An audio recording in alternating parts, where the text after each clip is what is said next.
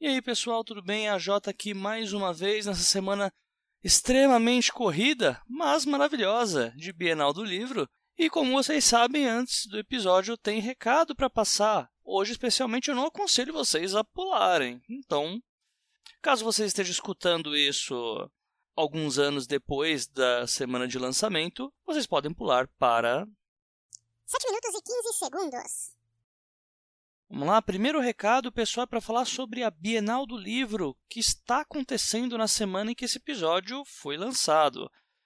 Eu já compareci em alguns dias, o ambiente está bem agradável de se ir. O espaço lá do AMB é incrível, está muito legal mesmo, dá para ir com a família, dá para ir com todo mundo. E para nós que somos aspirantes à escrita, é importantíssimo estarmos nas feiras literárias, pois é interessante nos fazermos presentes para as editoras, para os, para os agentes, para os outros escritores, inclusive. Então, é, eu já encontrei alguns ouvintes já do 12 Trabalhos, coisa que me surpreendeu bastante, já que, já que o projeto 12 Trabalhos ainda é um pequeno girino. Mas fiquei muito feliz com isso. O pessoal está acompanhando muita palestra, está seguindo bastante as dicas que a gente passa por aqui. E além disso, caso você vá na Bienal, você tem uma grande chance de encontrar aí 90% do pessoal que participou do 12 Trabalhos. Então, só para deixar claro, eu vou aparecer na Bienal ainda essa semana na quinta-feira à tarde, na sexta e no sábado, onde vai ser o encontro dos ouvintes do Leitor Cabuloso e de vários outros podcasts, e no qual eu incluo todos vocês. Então compareçam no, dia, no sábado tanto pela manhã quanto pela tarde. Manda alguma mensagem pelo Facebook, manda mensagem na página dos 12 Trabalhos, ou se vocês tiverem contato com o pessoal do Cabuloso Cast, do... enfim, mandem mensagem que seremos uma família feliz, todos abraçados, lindos, maravilhosos, caso não haja muito calor, coisa que está acontecendo aqui em São Paulo, e só isso que é o ponto baixo aí do evento. Enfim, marquem nas suas agendas dia 3 de setembro, durante todo o dia na Bienal do Livro, compareçam, que vocês serão muito bem-vindos aí para o encontro de ouvintes dos podcasts literários. Ok? Segundo recado é para reiterar uma, uma indicação que eu sempre faço aqui no podcast, que é o Três Páginas, podcast lá do que era do Ivan Mizanzuki, né? Agora o Anticast tem uma rede e o podcast Três Páginas voltou. Só que agora com dois hosts, ao invés de apenas o Ivan Mizanzuki e seus convidados. Agora ele vai ser gerido pelo Fábio Fernandes e pela Clara Madrigano. Então eu já comecei, já voltei a acompanhar o Três Páginas, está bem bacana e principalmente para questão técnica, uh, o macete mesmo ali sobre a escrita, vocês vão ter uma bela noção escutando o podcast Três Páginas lá do Fábio Fernandes. Lembrando que todos os recados que eu estou passando aqui vão estar anexados no post aqui do episódio, ok? Terceiro recado é sobre uma campanha que está acontecendo no Kikante, a campanha de um participante aqui do 12 Trabalhos, que é o Enéas. Como todos aqui já devem saber, o Enéas ele é o autor do Lição de Anatomia do Temível Dr. Luizon, um livro steampunk que trata com personagens da literatura clássica brasileira. E o Enéas ele tem um plano mirabolante de conseguir jogar essa história para dentro das escolas para quebrar o tal do preconceito com os clássicos, certo? Para quem já leu, sabe que ele é muito capaz de fazer isso e como o projeto Transmídia, ele quer fazer um jogo com, esse, a história do brasileiro steampunk.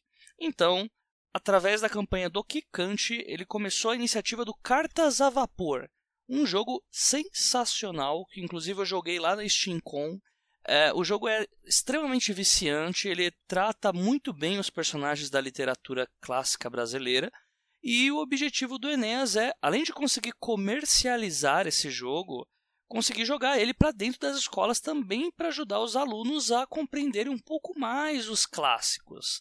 Então, para que essa campanha dê certo, é necessário que nós ajudemos, doemos lá no Kikante. As metas estão bem bacanas. Há metas para você conseguir jogo, para conseguir busto de personagem, para conseguir jogo já com as expansões. Se você for revendedor, também dá para você dar uma contribuição que você recebe uma certa quantia de jogos para revender num preço bem abaixo do, do que seria cobrado.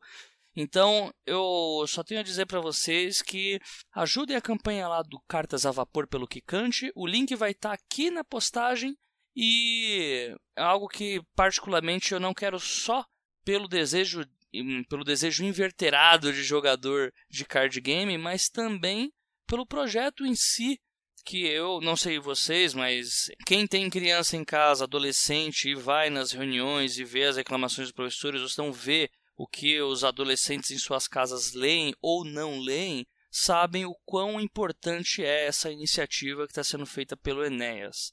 Então vamos aí unir todo mundo, vamos dar um up aí nessa campanha e tentar fazer desse país um país mais leitor.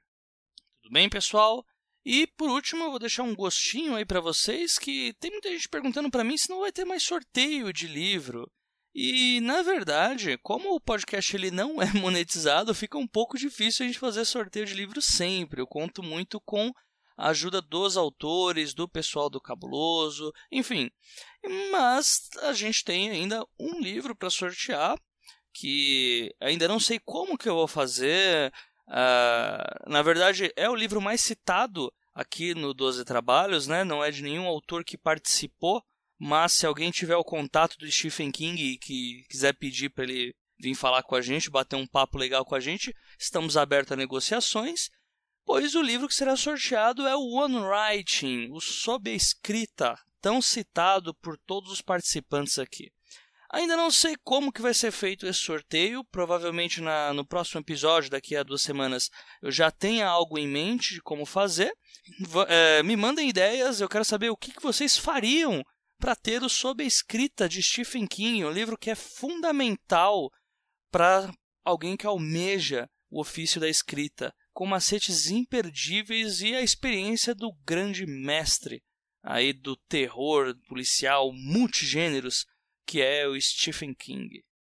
Então vamos lá pro episódio, pessoal. Eu já me prolonguei demais aqui, então fica aí meu falou a todos e nos vemos sábado lá na Bienal. Um abraço, falou! Pô, então, eu que agradeço o convite, Jota. É, quando você me falou do projeto, como eu disse, para mim é uma honra, eu acho um baita projeto, não sei se a gente pode falar palavrão, se não pode, eu acho um puta projeto. é, eu acho que tem muita, muita gente qualificada para falar do assunto, e eu espero poder estar, obviamente, à altura de todos os convidados e à altura do programa. Sejam todos bem-vindos ao episódio 9B do projeto Os Doze Trabalhos do Escritor. Eu sou a J. Oliveira e esse podcast é constituído de opiniões de autores para novos escritores.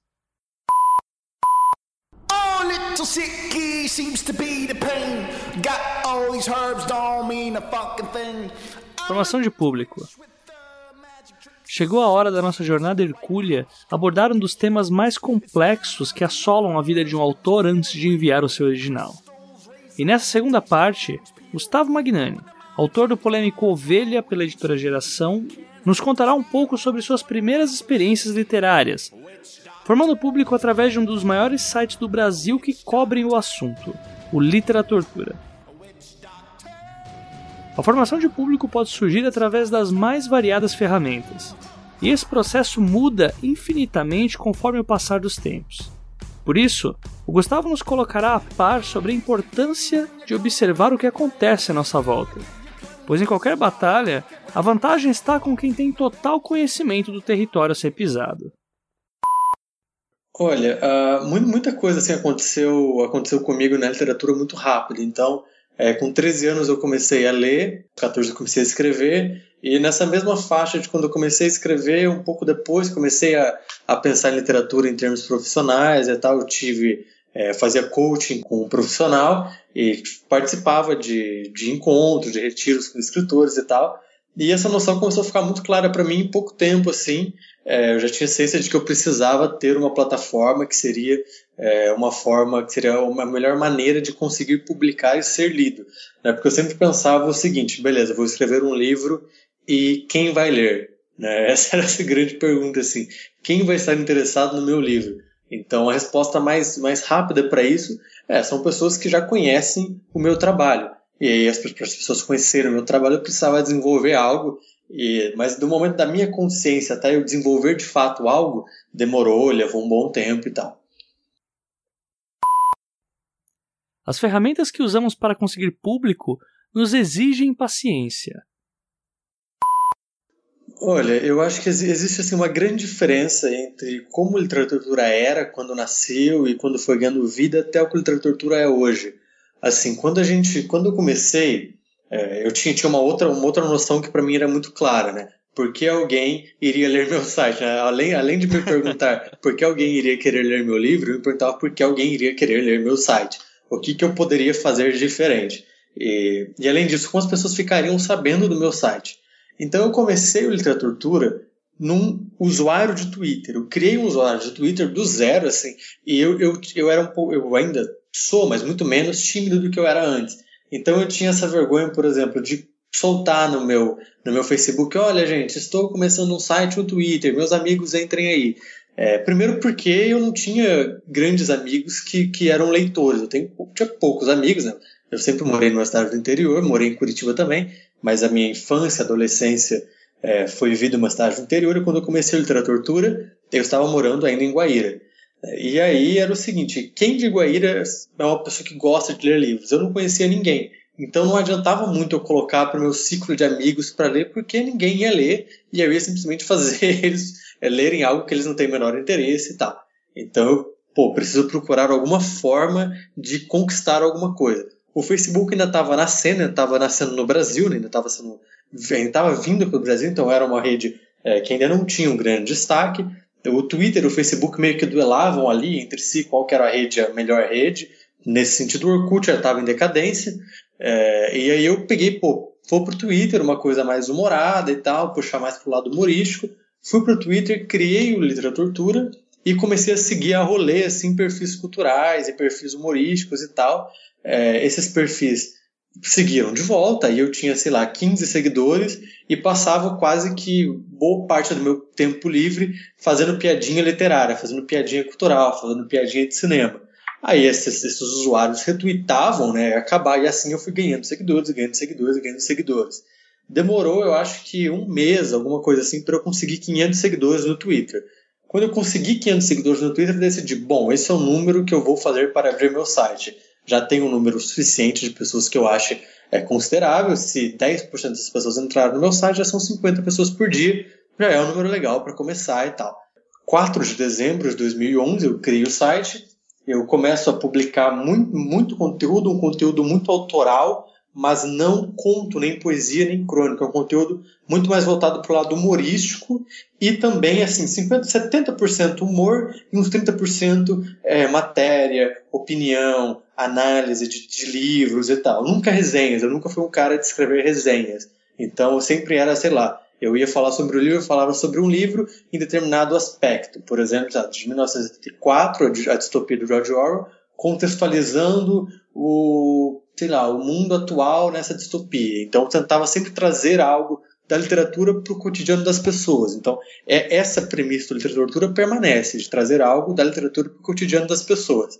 Agora, ele nasceu muito mais com um viés de humor, um viés tinha co coisas que leitores antigos lembram até hoje, assim, conversa entre clássicos, que era eu pegava personagens de diferentes autores, grandes personagens, sei lá, como Dom Casmurro e e o Sherlock Holmes. Então tinha uma conversa que a galera sempre lembra dessa, é de que o, o Dom Casmurro ele contratava o Sherlock Holmes para investigar a Capitu, para investigar se ela havia traído ele ou não. E aí, pô, e aí eu fiz dessa três partes, e o pessoal adorava, então eu publicava uma um dia e depois passava dois dias, mais uma, foram três partes, o pessoal adorou, e aí o site começou a ganhar um pouco de destaque, porque tinha um conteúdo é, muito novo para o que se fazia na internet em 2011. Lembrando que a gente está falando de 2011 e muita, muita, muita coisa mudou na internet de 2011 para cá. Muita, tudo na internet mudou basicamente. E então eu comecei criando isso, beleza, e foi indo, foi indo, dava 30 acessos por dia, 40 acessos por dia, 50 acessos por dia, 100 acessos por dia, 150 acessos por dia, até que deu um mês de site, a gente, eu tinha uma média de 200 acessos por dia.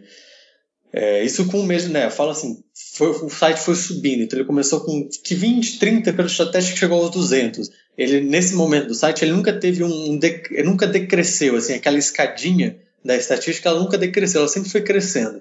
E aí no dia 4 de janeiro, se eu não me engano, um mês, quase um mês certinho, eu acho que o site tava, tá, tinha vida, ele, eu fiz uma matéria sobre, sobre uma capa da época que falava, que dizia que a música Ai Se Eu Te Pego do Michel Teló traduzia, é, traduzia, toda, traduzia toda a cultura popular para as diferentes esferas da sociedade e fazer uma matéria crítica a essa capa, porque eu não concordava, e aí a matéria assim, explodiu, viralizou, foram mais de 600 mil acessos, e, e eu tinha uma página no Facebook do Literatura, mas essa página ela era, eu nunca tinha utilizado ela, eu só tinha criado assim, só para ter, para ninguém ir lá e roubar o nome. E aí as pessoas gostaram tanto do texto e do site em si que elas começaram a procurar no Facebook Literatura e eu, começando na internet, burrice assim, mal sabia das coisas, eu não tinha colocado um link no final, olha, essa é minha página no Facebook, curta aí, olha, esse é meu Twitter, sigam, não, não fiz isso. Mas ainda assim as pessoas pesquisaram no Facebook e nesse mesmo dia já tinha tipo 15 mil curtidas. E na época que 15 mil curtidas valiam 15 mil curtidas no Facebook, né? Porque hoje em dia 15 mil curtidas significam assim absolutamente nada, nem 100 mil, nem 1 milhão, nem 2 milhões. O que significa é o quanto o Facebook deixa você alcançar os seus leitores. E, né, mas naquela época, as 15 mil pessoas que curtiam eram as 15 mil pessoas que recebiam coisa de literatura. Até porque o Facebook era muito menos saturado do que é hoje, enfim. Era outro contexto completamente diferente. Então o site ele nasceu assim, ele nasceu com um viés único, com, uma, com um modo único de ser assim. Isso era uma coisa que eu tinha muito clara para mim. Se eu quero fazer algo na internet em que as pessoas leiam, as pessoas conheçam, esse algo precisa ser diferente. É, pelo menos no princípio. Porque daí eu conquisto as pessoas e eu consigo colocar um pouco mais daquilo que eu que quero, um site mais tradicional e tal. E o site foi caminhando para esse lado mais tradicional com o tempo, assim, não foi algo é, que eu falei, não, agora eu vou parar de publicar coisas, é, ou, conversa entre clássicos.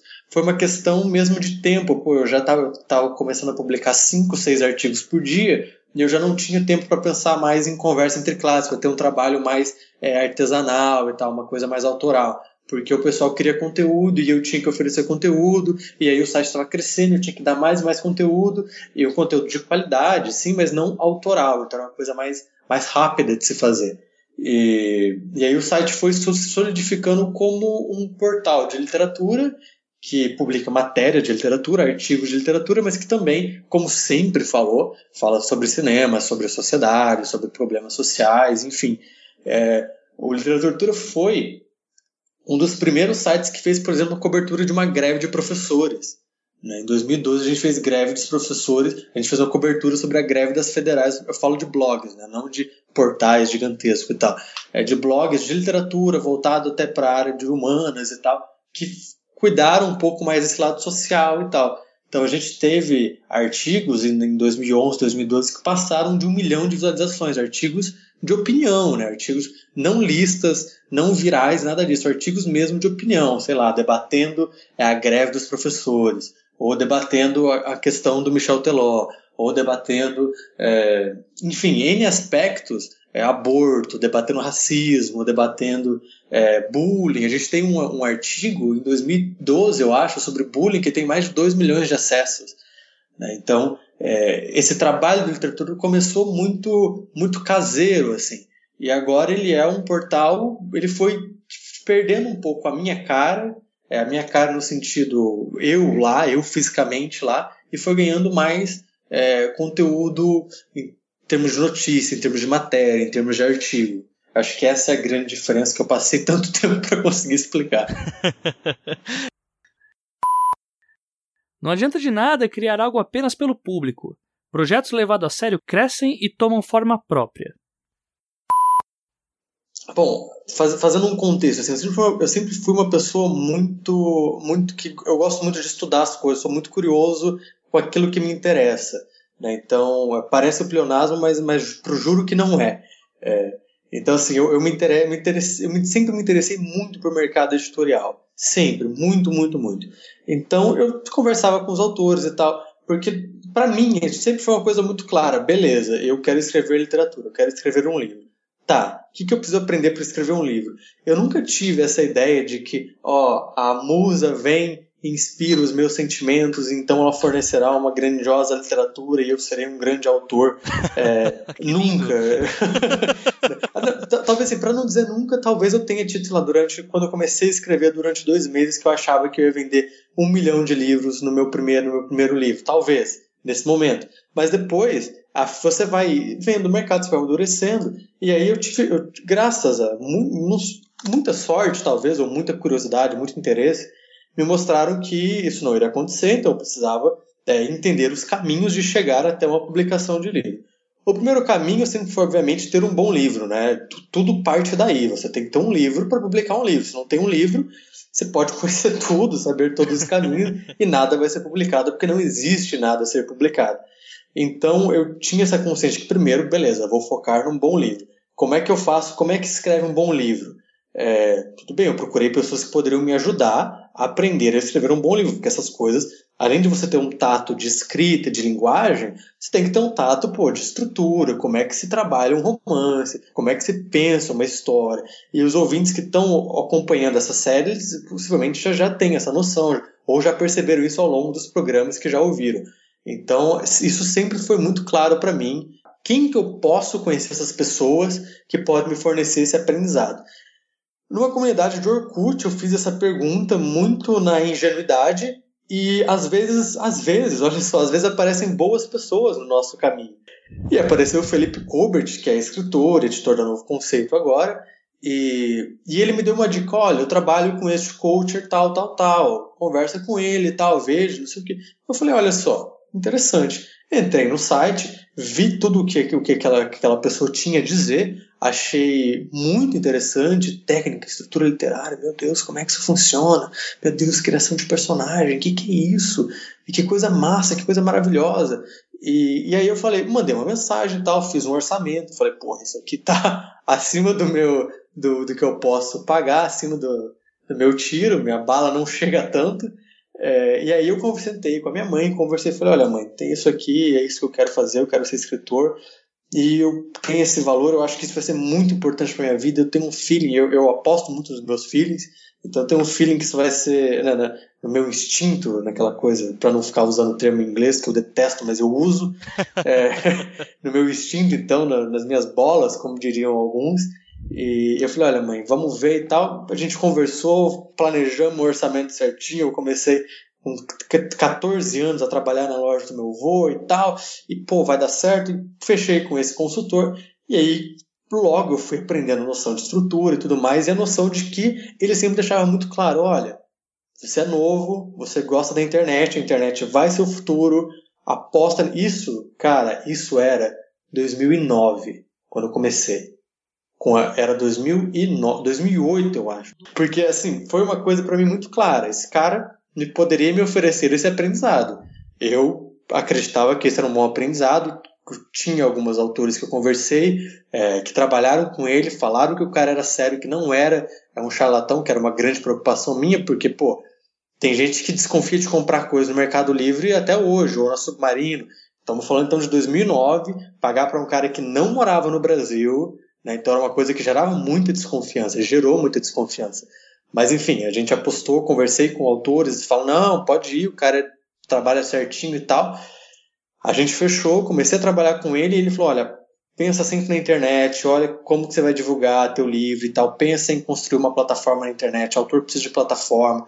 Hoje no Brasil se fala em book proposal, hoje em 2015, eu ouvi a primeira vez book proposal da minha vida foi em 2009, 2010, com esse consultor. Ele falou, olha, tem que ter, quando a gente chega para editora, é sempre bom você ter, olha, tem isso, isso, isso que eu já fiz, tem essa base de leitores, isso é importante, isso faz a editora comprar o teu livro, mostra que você já foi, é, digamos assim, é, abre aspas, pré-aprovado por um número X de pessoas, que essas pessoas são, elas são potenciais compradores da tua obra, então isso para mim sempre foi muito claro.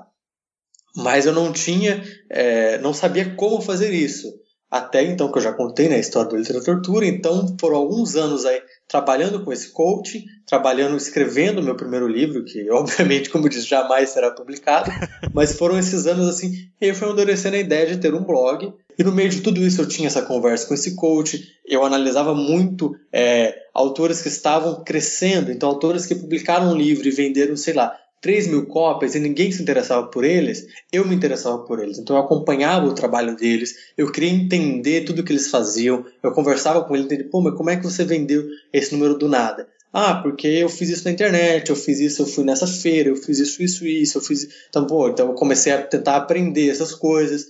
É, e aí eu fui criando essa, essa noção de que era necessário ter uma plataforma. É, entretanto, de, desse passo de 2015 a 2010, muita coisa mudou. Então eu até, eu até brinco assim, se eu tivesse um livro para publicar em 2010, 2011, eu teria, teria sido muito bom para mim em termos de, de mercado, em termos de venda, porque eu aprendi muita coisa em como se vender na internet naquela época, que era uma época que não tinham tantas pessoas. Hoje já tem muito mais gente, então é muito mais difícil você conseguir é, se vender na internet, você conseguir fazer com que as pessoas comprem. Hoje é muito mais difícil do que era em 2011. O problema era aquilo que eu falei, por isso que eu falei que não adianta você saber o caminho e não ter um livro. E naquela época, de, abre aspas, eu sabia, eu, ach, eu sabia, eu achava que eu sabia o caminho, mas eu não tinha porcaria de um livro pronto para publicar. E aí foi todo esse, essa, esse tempo passou, o literatura aconteceu, o literatura ocupou um tempo muito grande, eu continuei sem escrever, e aí o Ovelha saiu, só que a internet já era outra, completamente diferente. Ainda assim, tudo que eu é, consegui aprender naquela época, o literatura, tudo que eu fiz me ajudou muito a publicar, a conseguir vender o livro e tudo mais, que é basicamente o tema desse, desse programa. Formar público ainda não te garante a publicação. Entretanto, é um grande facilitador para que você tenha a chance de ser lido. Eu gosto sempre de, de colocar um parênteses de que o Ovelha é um livro muito à parte. Né? E isso aqui eu deixo claro que não estou dizendo nem que ele é melhor nem pior. Assim. Ele é um livro à parte por conta da temática e tudo mais. Porque envolve, enfim, um pastor gay, envolve um livro pesado, é, com linguajar adulto, um livro com cenas adultas. Então é um livro que ele, ele fica um pouco nichado assim a um, a, a, pouco. Não sei, ele tem uma aceitação de editoras muito pouco porque é um livro polêmico, é um livro pesado, é um livro que gera, enfim, pode gerar ódio, pode gerar é, N fatores. E, então fica um pouco complicado nesse sentido. Agora, eu posso dizer tranquilamente que, por exemplo, o, o Ovelha, o, o Ovelha ganhou muito com literatura, porque o público do literatura é um público no geral, né? Claro, tem muito, muito, muita gente perdida no espaço que, que aparece lá e tal. Mas assim, no geral, é um público bastante crítico, é um público é, que gosta de ler coisas diferentes, é um público que não se, não se prende a preconceitos, a, a, a amarras e tudo mais, é um público curioso. Então o Ovelha ajudou muito nesse sentido, já na parte de venda, já na parte de, pô, o livro está publicado. Agora, na parte de conseguir uma editora, é, o literatura ele pesou no, no seguinte assim olha este olha minha, a minha gente chega com a apresentação olha eu tenho aqui o livro do cara que criou um dos maiores sites de literatura do Brasil. A editora fala opa legal interessante bacana bonito gostoso e tal legal tem um aporte bacana e tal pode virar um livro bom bem vendido. É, beleza então qual é esse livro? Esse livro é o seguinte é um livro é, que fala de um pastor gay tudo mais é então aí já começa esse tipo de já começou esse tipo de conversa. Mas aí o que aconteceu? Os editores leram e né, não, não, todos, alguns sequer leram porque não, não cabia com o que a editora queria, mas muitos editores leram e, e gostaram do livro, inclusive queriam publicar e foram de alguma forma ou outra vetados ou inibidos por superiores e tal, porque é um livro que, como eu já disse, gera esse essa, esse burburinho e tal, pode gerar algum, algum tipo de desafeto e tudo mais. Então, assim, o Ovelha é um, é um livro que está muito é, está além desse, desse limite da, da onde a, plataforma pode ajudar. É claro, se eu fosse uma web celebridade, uma grande, se fosse uma Kefra da vida, possivelmente eles publicariam de qualquer forma, porque né, aí o dinheiro fala muito mais. Mas como eu sou um cara que trabalho com literatura, mas o literatura, isso é algo que eu queria, que eu estava guardando para falar aqui, é, o literatura a gente falou da diferença, de como ele cresceu e tudo mais. Então, no começo, ele era muito mais a minha cara, era muito mais eu que estava à frente dele. E ele foi tomando uma forma de que ele foi virando um projeto muito grande, no sentido de falar muitas coisas sobre literatura. E eu já não tinha esse conhecimento para falar tudo isso. Então, foi quando eu abri para colaboradores. E quando você tem muitos colaboradores, o projeto perde um pouco da, do, da questão autoral, assim, o, o, o lit. Identidade, né? Isso, da identidade autoral. O Lit ganhou muito em qualidade de conteúdo, em diferentes abordagens, em conteúdos diferenciados. Mas quem perdeu, digamos assim, fui eu em termos de, de, de, de vamos falar abertamente, em termos de fama. Em termos de fama, em termos de destaque, é, eu perdi. Até porque eu não tinha essa vaidade de eu sou o criador do Literatura, então as pessoas precisam me conhecer. Eu não, não tinha isso. É, talvez, e agora eu, eu, posso olhar e fazendo uma análise crítica do meu próprio trabalho, é, eu devesse ter tido mais para poder talvez barganhar melhor como editora. Então, é, essa talvez seja a coisa interessante, que das mais interessantes que eu posso dizer que se você vai abrir um projeto e tem essa ambição, é tente sempre estar à frente do projeto. Não, lógico, não falando de, se é um vlog, por exemplo, um vlog, é a tua cara que vai estar tá ali. Então, pô, já está à frente do projeto de todas as formas. Então, um vlog é um, é um canal que, pô, as editoras estão adorando, porque já é a tua cara. O leitor ele já conhece a tua cara, ele conhece os teus trejeitos, ele conhece a tua fala, ele conhece a tua opinião, ele se identifica com você. O que, que ele não conhece? A tua escrita. E ele é curioso pela sua escrita. Então o leitor ele é curioso para saber. Ele sabe a tua voz, ele sabe o teu rosto, ele sabe teu, a cor do teu olho, ele sabe o tipo de roupa que você veste. Mas ele ainda não sabe como que é a sua escrita. Porque ele dificilmente ele te lê, ele te assiste. Porque a gente está falando de um vlog. Então aí tudo bem, você já está à frente deste, deste veículo e as suas chances para uma editora são grandes. É, no caso do Literatura, eu estava atrás, eu estava nos bastidores. Então o meu nome, é claro, muito, muito pô, não, eu sou muito grato aos leitores que me conhecem, acompanham meu trabalho há muito tempo e é realmente bastante gente. Mas em termos, digamos, o, literator, o, o Lit tem 600 mil seguidores. É, no meu perfil pessoal, eu tenho 6 mil. Então é um disparate muito grande. Mas por quê? Porque eu nunca vendi a minha imagem pessoal. Sempre foi o Literatura foi uma opção minha apostando no site. Eu apostei mais no site do que em mim, e no sentido de que eu acho que, que o Lit é um projeto à parte. Então eu não queria que ele fosse só meu. Eu queria que ele fosse de todos os colaboradores. Eu queria que ele fosse um espaço democrático e que se publicasse as diversas é, formas de ver a literatura. E ele tem dado muito certo aí, e eu não mexeria, eu particularmente não mudaria em nada, porque ele funcionou como está funcionando. É, Agora, se você vai começar um projeto novo, um projeto é, nesse momento, talvez não seja tão interessante tentar fazer, até porque isso já existe, existem sites não só literatura, mas existem outros sites, então já é um pouco mais difícil, porque é um projeto que já está na internet, e se você vai começar algo, tem que ter um diferencial, tem que ter um diferencial muito bacana, muito interessante. É, a ideia sempre, o que eu, o que eu posso deixar claro para você assim, é coloque a tua cara, sabe? Coloque a tua cara, coloque a tua voz, coloque a tua forma de ver aquilo para que as pessoas é, gostem não só do teu conteúdo, porque as pessoas gostem de você e se fidelizem a você. E isso aconteceu bastante comigo, mas o foco sempre foi literatura. Então, por mais que eu tinha na época e o, o Lit é um, eu não falo o mais porque, enfim, eu acho que pode gerar um pequeno é, problema e uma pequena desconfiança, mas é um dos sites mais acessados de literatura até hoje, e isso já existe há três anos. É, por mais que ele seja grande como ele é, ele é grande por ele. Né? Então, assim, eu nunca. Sempre foi o, o projeto Literatura à frente. Isso foi muito útil quando eu fui apresentar para uma editora. As editoras adoram, muito, muitos inclusive gostam são leitores e compartilham o post do Literatura mas como não era a minha imagem, eu não era a celebridade, quem é a celebridade ali é o, o nosso, o nosso povo, é o nosso corvinho, ele é a celebridade da tortura. Então, em algum momento, isso pode ter pesado é, contra, no sentido de que, poxa, beleza, ele tem o maior site, mas ele não é a maior figura da literatura na internet. E realmente não sou, e, e talvez um dia, quem sabe, possa disputar um lugar e vir a ser, mas hoje não sou. Então pesou muito é, a qualidade do livro, pesou muito o trabalho literário. E esse é sempre o ponto mais importante, é, a não ser que você seja, claro, uma puta celebridade da internet. Aí você pode publicar qualquer coisa, você vai vender qualquer coisa, você vai entrar nas listas mais vendidas, é, enfim, você vai vender 100 mil cópias publicando qualquer coisa, tendo escrito qualquer coisa. Mas falando aqui para pessoas que querem ser escritores e viver de literatura e não publicar só um livro para vender, ter uma carreira literária, é, a sua primeira preocupação sempre tem que ser o livro, a qualidade do livro. E depois, a forma de como você cria o seu público.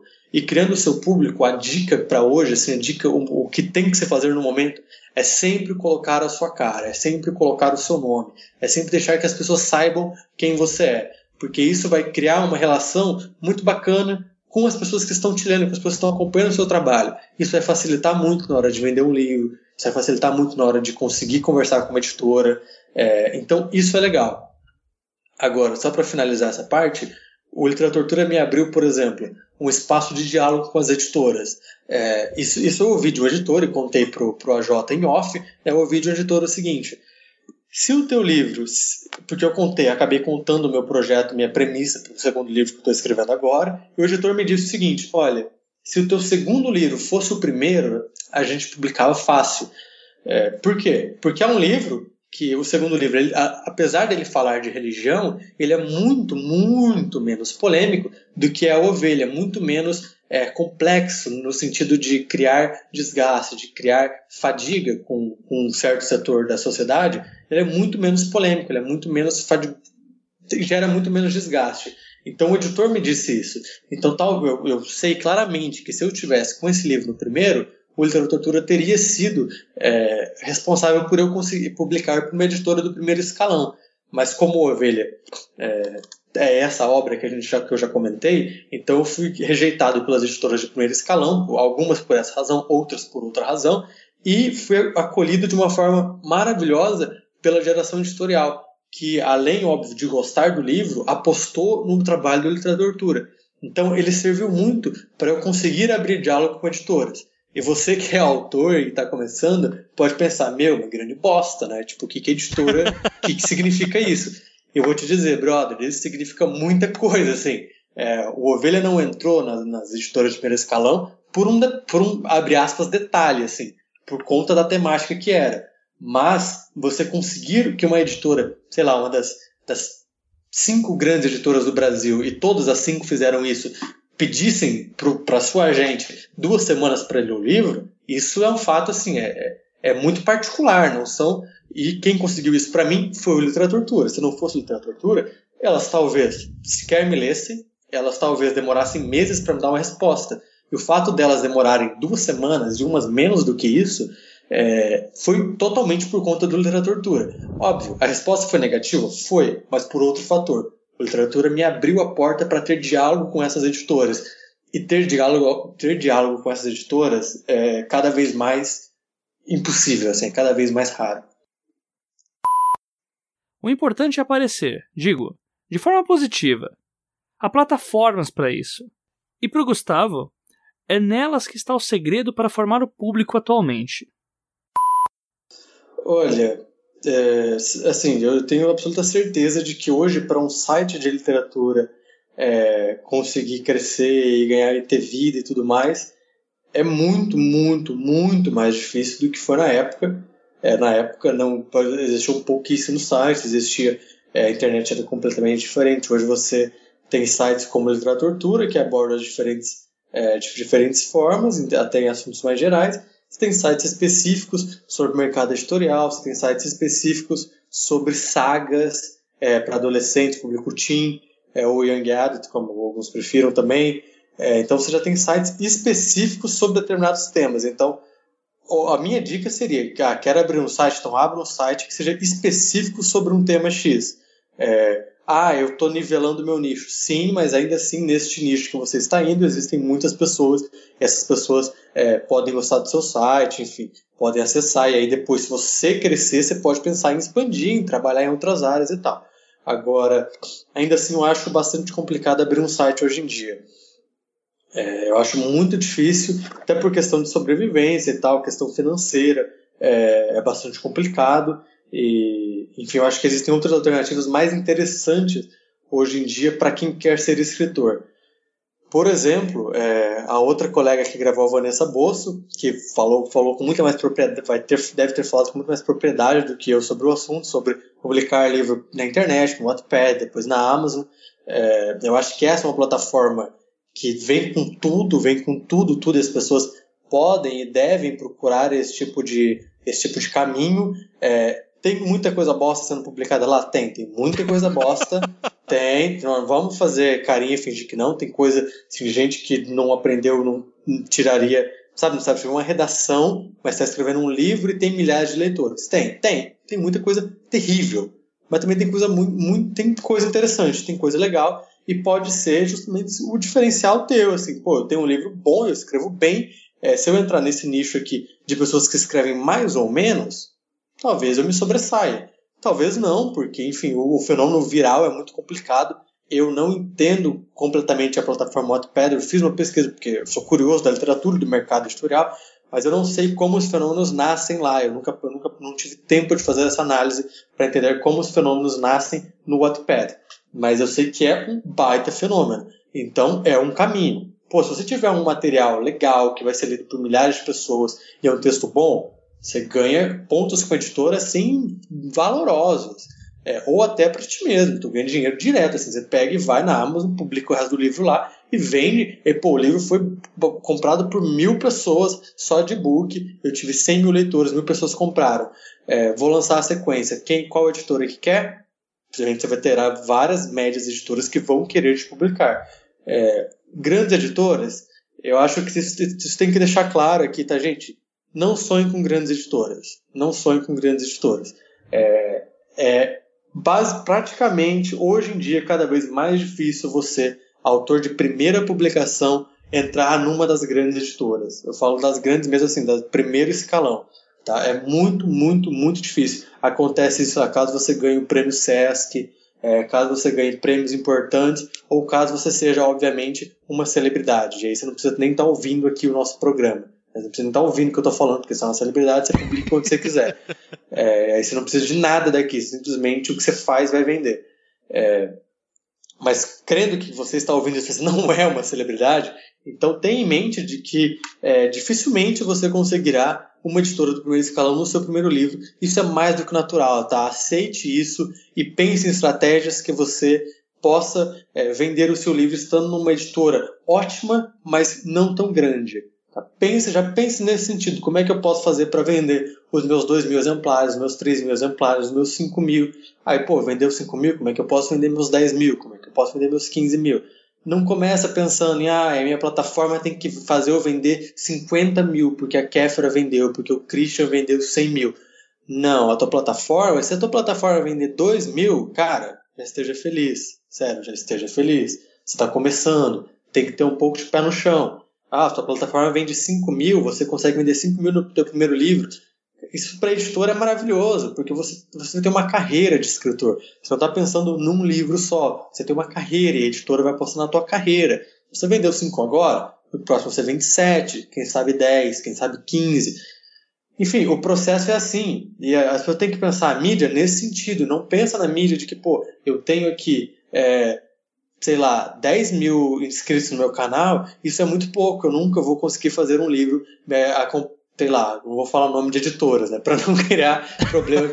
mas assim, a editora do Joãozinho não vai querer me publicar porque eu tenho 10 mil inscritos e eu quero, tudo bem, mas talvez a editora da esquina, uma editora menorzinha, talvez ela queira te publicar e ela vai fazer o quê? Uma tiragem de 2 mil exemplares.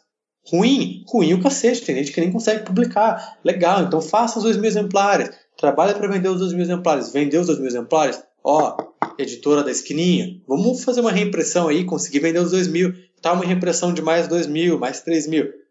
Aí vai indo. Não pensa numa plataforma com 100 mil inscritos, 500 mil inscritos, 1 milhão de inscritos.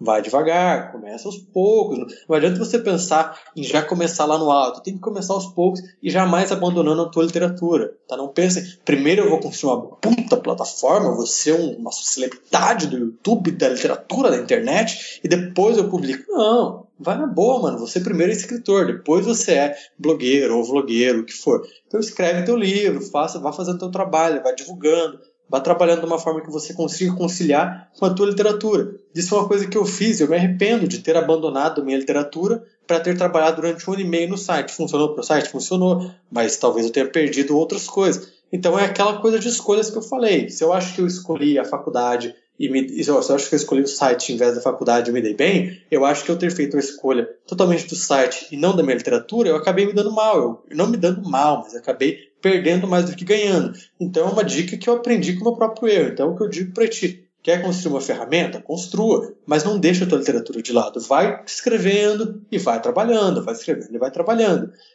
É, eu acho que a melhor plataforma hoje, é lógico, eu não vou dar aqui estratégia para ninguém, porque né, eu tenho as minhas próprias estratégias e eu também sou, enquanto estou falando aqui, eu também sou uma pessoa que quero é, ganhar mais espaço e tudo mais por conta de N fatores. E, então eu tenho as minhas próprias estratégias, tem um canal que eu vou lançar em breve e tudo mais. Mas aí, enfim, eu não posso dar aqui aquilo que eu estou planejando para mim. Mas eu acho que o caminho é, hoje é, me parece o caminho mais natural é o YouTube. Assim, eu acho que as pessoas têm que fazer algo legal no YouTube, têm que tentar algo legal. É, agora, o YouTube também é muito difícil, então, sabe, geram problemas. assim.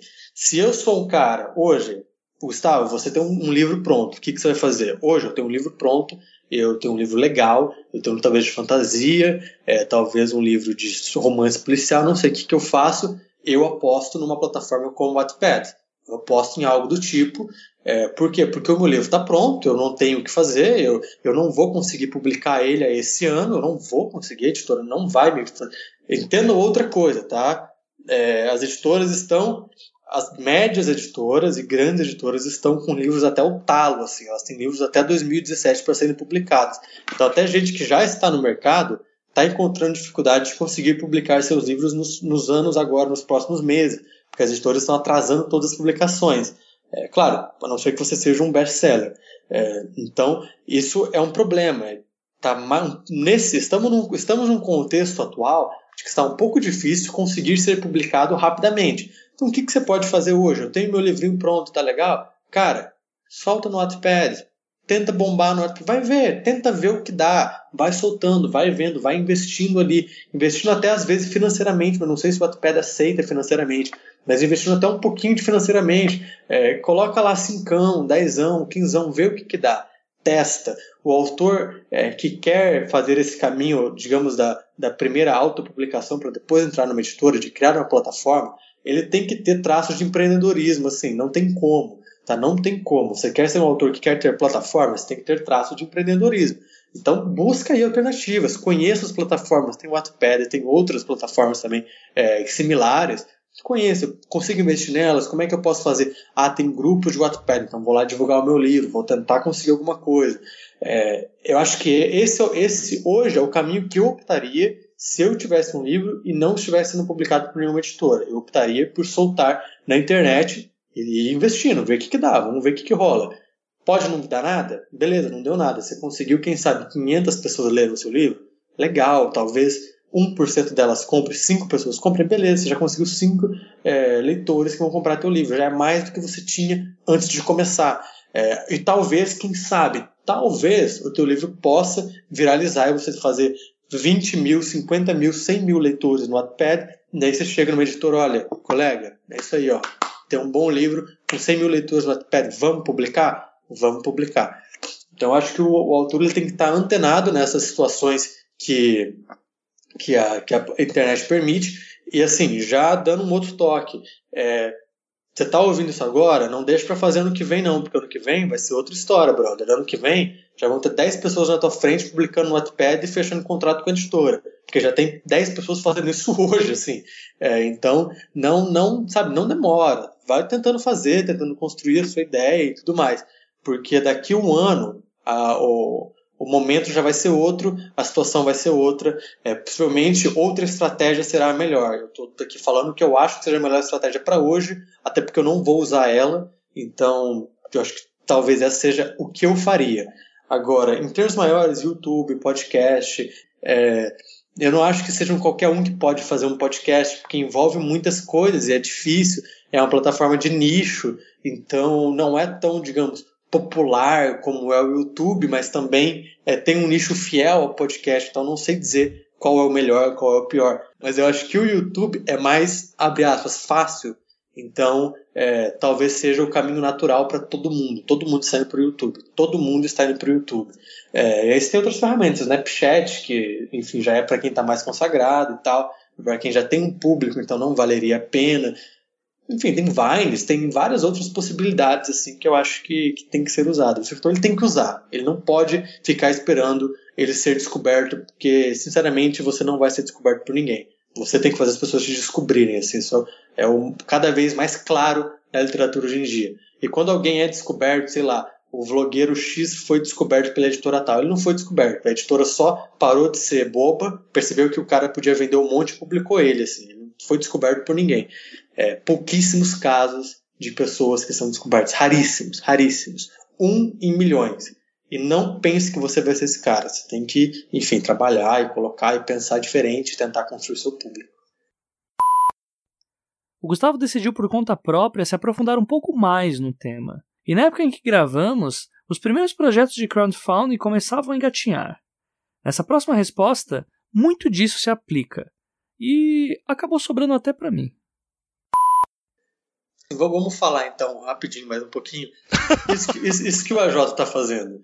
É, não estou aqui rasgando seda, não. Ele me convidou, eu nem eu adorei o projeto quando eu ouvi e eu acho que o que, o que é bom, o que é legal, tem que ser, tem que ser dito. Então, assim, o que, que o AJ está fazendo? Ele está dando um conteúdo é, para vocês ouvintes que eu acho é, lógico, eu não sei como, como foram as outras gravações, e não estou aqui falando que a minha gravação foi boa, mas pelos, pelas pessoas que eu sei que foram convidadas, eu imagino que o conteúdo seja foda, seja ótimo, tem um diferencial muito grande. É um projeto muito único esse que está fazendo, e tem um conteúdo muito grande. E aí, pô, como é que você vai falar que não é justo que o AJ tenha em troca é que você siga ele no Facebook, que você acompanhe o trabalho dele, que ele vai lançar um livro, vamos dizer, ano que vem, que você não compre o livro dele. Pô, na boa, eu acho assim que é é sabe, é uma troca muito justa de você oferecer um puta conteúdo que está oferecendo para o ouvinte e pô, quando o teu livro sair, que o ouvinte vai e compra o teu livro. Eu acho isso é, o mais justo possível e é aquilo que eu penso, por exemplo, do literatura. Pô, o cara acompanha o site, não é questão de. Não, não é cobrança, não é isso que eu estou dizendo. Não acho que ninguém deve nada para ninguém, mas eu acho que essa, essa troca é legal. Porque o que, que, que, o leitor quer? O que, que o ouvinte, o leitor de site quer? Ele quer um bom conteúdo. E, pô, o Literatura oferece um bom conteúdo. O AJ está aqui oferecendo uma boa gravação, um bom podcast. É, ele vai vender o livro dele ano que vem, não sei quando. Mas eu, digamos, eu estou vendendo o meu. O que, o que, que é, é bacana, é legal essa troca? É que, pô, o cara que sempre curtiu meu trabalho, que gostou das coisas e que nunca foi cobrado por isso e não está sendo cobrado, mas que ele vá lá pô, e prestigia o trabalho de alguém que ele gosta. E, e eu, eu, tenho sentido isso na pele, porque muita gente tem prestigiado o meu trabalho, isso é muito legal, tem comprado o livro, tem ido bem. Então eu acho que esse apoio, essa troca de, pô, eu ofereço um baita conteúdo para vocês. Né? Aqui eu falando do AJ, o AJ está oferecendo um baita conteúdo para vocês. Então por que não, quando ele lançar o livro dele, quando ele fizer um projeto diferente, por que não apoiar esse projeto? É, eu acho que isso é uma mentalidade que tem crescido na internet. A gente vê grandes canais conseguindo vender produtos, conseguindo até vender é, fidelização no Patreon ou em, em, produtos semelhantes, em que a pessoa, de fato, ela paga um mês, ela contribui um mês com um dólar, dois dólares, cinco dólares, é, para que aquele canal seja financiado, para que aquele canal seja feito, para que aquele produto seja, seja trabalhado. E eu acho que esse é o caminho é, natural da internet. Então, se o AJ ou qualquer produtor cultural que vocês curtam lançou o livro, por que, por que comprar um livro meio bosta que vem da gringa e não prestigiar um trabalho, sabe, do Brasil, que você conhece, de um cara que você conhece, de um cara que você acompanha? É, eu acho que é o mínimo. Pô, eu falo tranquilamente, todos os trabalhos que eu acompanho, que eu gosto, e o cara lança alguma coisa, eu compro, porque eu acho que, pô, é, eu acho que é o mínimo da minha parte. Eu não estou jogando cobrança para ninguém. Mas eu acho que é legal, eu acho que é incentiva, eu acho que movimenta o mercado, movimenta os autores, movimenta os projetos é, dá uma efervescência cultural, enfim. Eu acho isso legal. E o que a Jota está fazendo aqui é trocando. É, ele está dando um conteúdo maravilhoso, esperando que, quem sabe, vocês se interessem pelo trabalho dele, vocês sigam ele é, nas redes sociais, comprem um livro e tal. Ele pode até falar que não é, mas é, porque é assim que, que eu faço, é assim que todo mundo faz. Compre ovelha, mas não faça isso por obrigação, porque ninguém deve nada para ninguém, então vocês não me devem nada. É, eu tenho um site de literatura porque eu gosto, eu tenho um canal porque eu gosto, porque eu adoro isso, eu amo a literatura.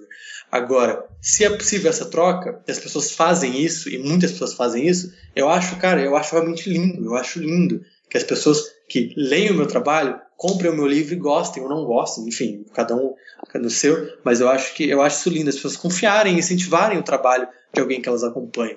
Eu acho isso realmente maravilhoso, assim. O Gustavo ainda resolveu dar mais algumas dicas e indicações sobre o assunto.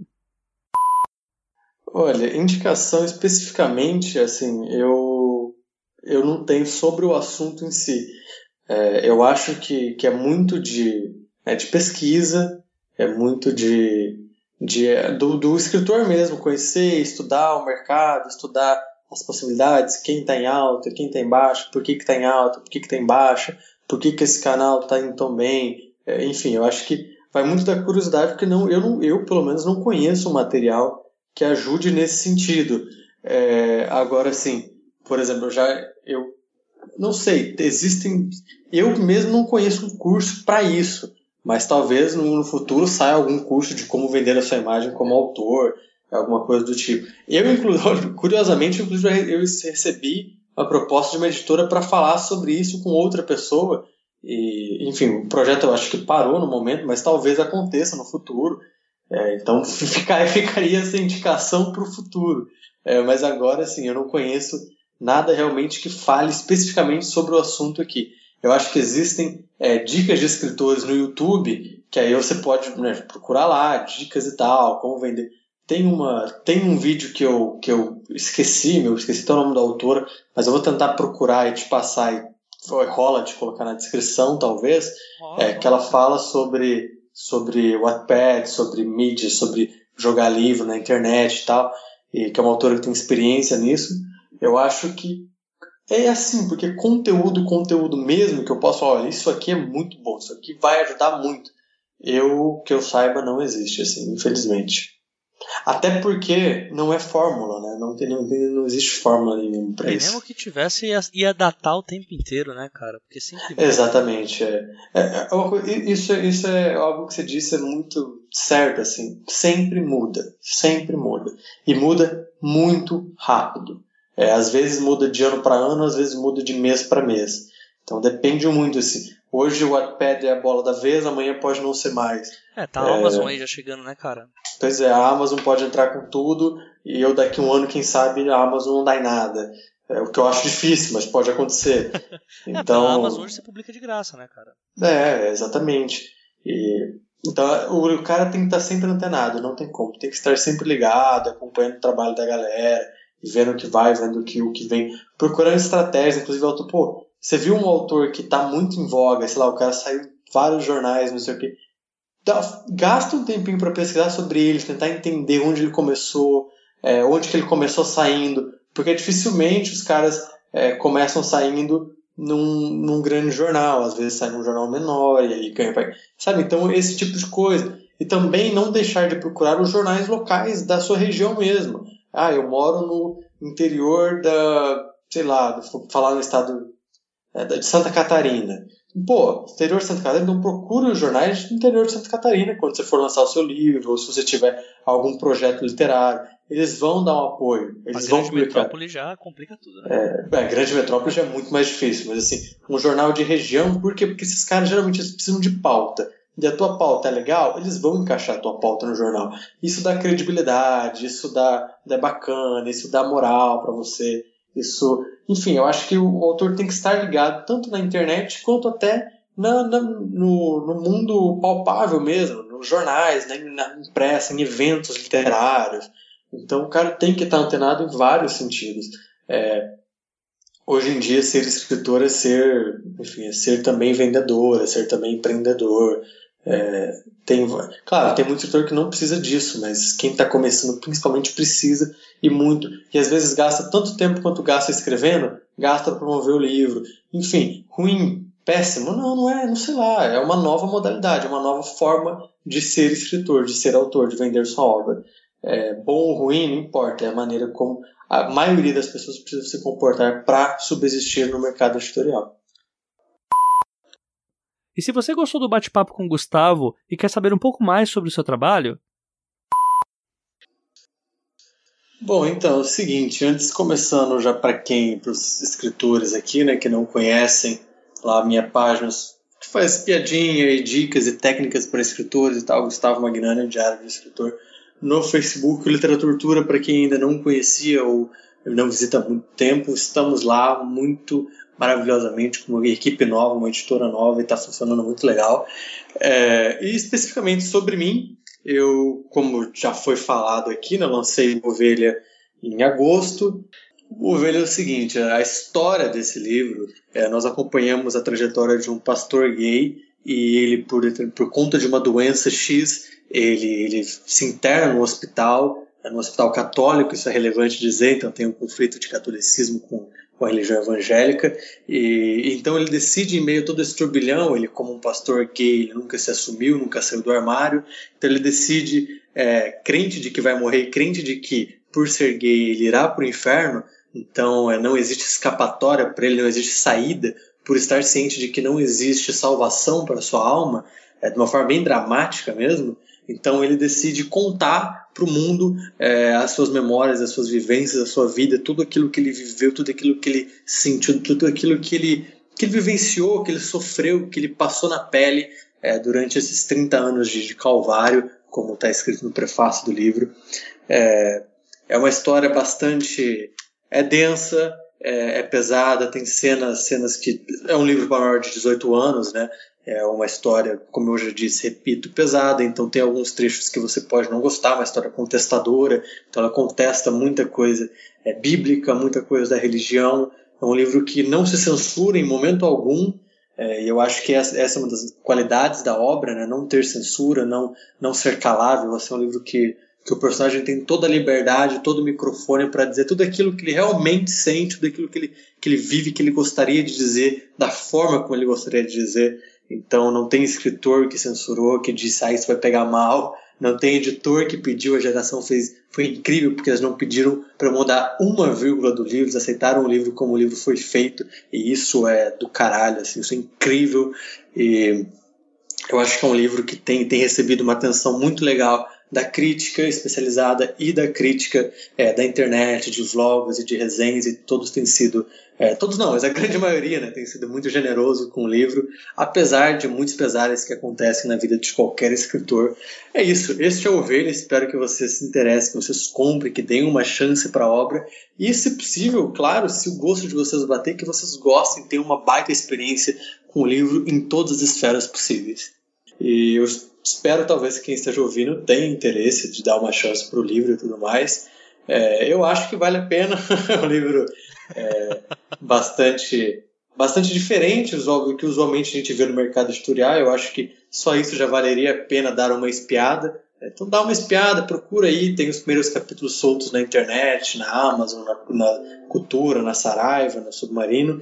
Baixe, dá uma lida e quem sabe se você gosta, se você se interessa, compra o livro, é sempre importante é, para o autor. E tem outros livros vindo por aí, outros projetos, é, livros de romance, ficção sobre literatura, ficção, também um livro de reportagem aí que eu trabalhando com um jornalista é, sobre literatura na internet para o ano que vem, então é algo bem legal também. E em breve aí eu vou lançar também um projeto no YouTube bem, bem, bem, bem legal mesmo. Espero que fique muito bacana o projeto. A gente está trabalhando bastante, tanto eu quanto, quanto o editor, o cara que vai fazer a edição dos vídeos. E a gente tem pensado numa coisa muito legal, uma coisa bem entretenimento, mas também com baita conteúdo. E eu espero de coração que, que, esse, que a minha fala, que a minha participação aqui no programa tenha sido de alguma forma útil para vocês, tenha sido interessante, tenha agregado alguma coisa. É, eu espero que daqui a alguns anos, alguns meses, quem sabe, a gente possa se encontrar com o teu livro publicado num evento, numa bienal, numa feira, quem sabe, sei lá. É, também sou muito acessível, então quem quiser me procurar no Facebook, tirar, ah, eu falei alguma coisa ficou meio confusa, quero saber mais, quero entender mais, só me procurar no Facebook, a gente pode conversar tranquilamente por lá. Às vezes eu demoro um pouco para responder, porque é pela correria do dia a dia, mas eu sempre respondo. Então é isso, quem espero que tenham gostado. É, enfim, eu acho que é isso e até a próxima. E chegamos ao fim desse bate-papo incrível sobre formação de público com o autor de Ovelha, Memórias de um Pastor Gay, Gustavo Magnani. Nessa segunda parte, resolvi aprofundar até onde pude nesse assunto que tantas editoras cobram como diferencial, pois nós, como autores iniciantes, ainda vemos com certa lógica que a produção de um livro se resume apenas a escrever bem. Hoje, o autor deve ser multifuncional, pois, como já dissemos em outros episódios, independente do tipo de literatura que criemos, somos um produto a ser vendido junto com as nossas páginas.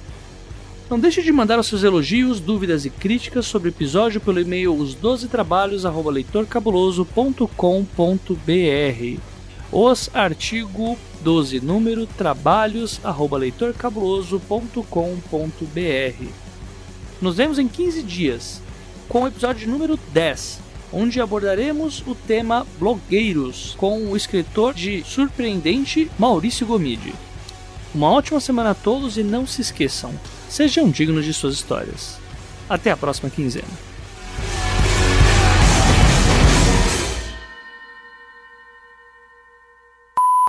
Agora, em termos maiores, YouTube, podcast e próprio site. Fala podcast é, não. Mas o próprio podcast é, é uma plataforma.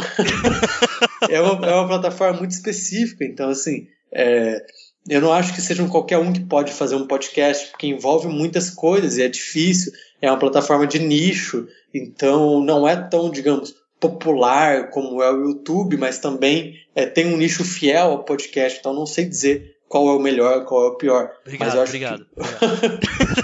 Que... Deixar mais simples e menos constrangedor. Então. Pô, não, legal, legal. Agradece ao Lucien por essa. essa, essa eu ponho na conta dele, mano. Não, mas é, se me convidasse para falar durante duas horas sobre leitura, olha, eu ia dar um murro na sua cara. Não, não ia dar um murro na sua cara, porque você é bem mais alto do que eu. Mas eu ia te xingar bem baixinho. Eu ia falar, filho da puta, pau no cu. tipo, caraca, me botou lá embaixo mesmo, né? As ferramentas que usamos para conseguir público nos exigem. Nossa. As ferramentas que usamos para conseguir público nos exigem paciência. Não saiu exigem? Caraca, eu me esforcei tanto! Caraca, mano! Lógico, isso não quer dizer que o AJ está aqui fazendo as coisas por obrigação, pelo contrário. Eu imagino que para ele seja um baita prazer é, como para mim é um baita prazer gravar isso aqui. Então eu acho que essa, essa mistura de trabalho e prazer, enfim, compra e leitor, e leitor compra. E, eu não sei se estou falando muita bobeira, mas assim, espero que tenha ficado claro o que eu estou dizendo.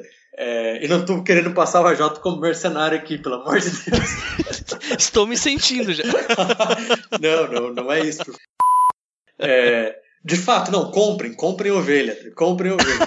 como é, como é o merchan do, do 30 minutos, é Compre ovelha, compre ovelha, compre ovelha, compre ovelha, compre ovelha, compre ovelha, compre ovelha, compre ovelha. Compre ovelha, compre ovelha, compre ovelha. Compre ovelha, compre ovelha, compre ovelha, compre ovelha.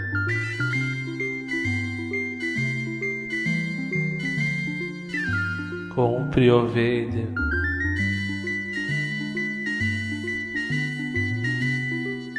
Compre ovelha.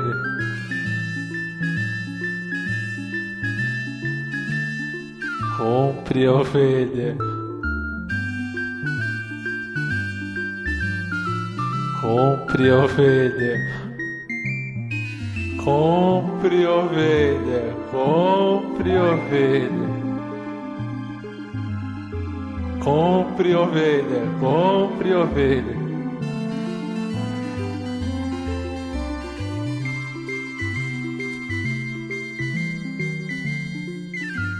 Compre ovelha.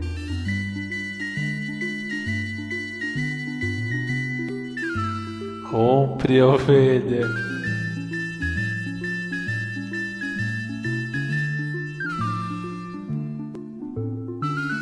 Compre ovelha, compre ovelha, compre ovelha. It's one small step for man, one giant leap for mankind. That looks beautiful from. It has a stark beauty all its own. It's uh, like much of the high desert of uh, the United States. It's uh, different, but it's very pretty out here.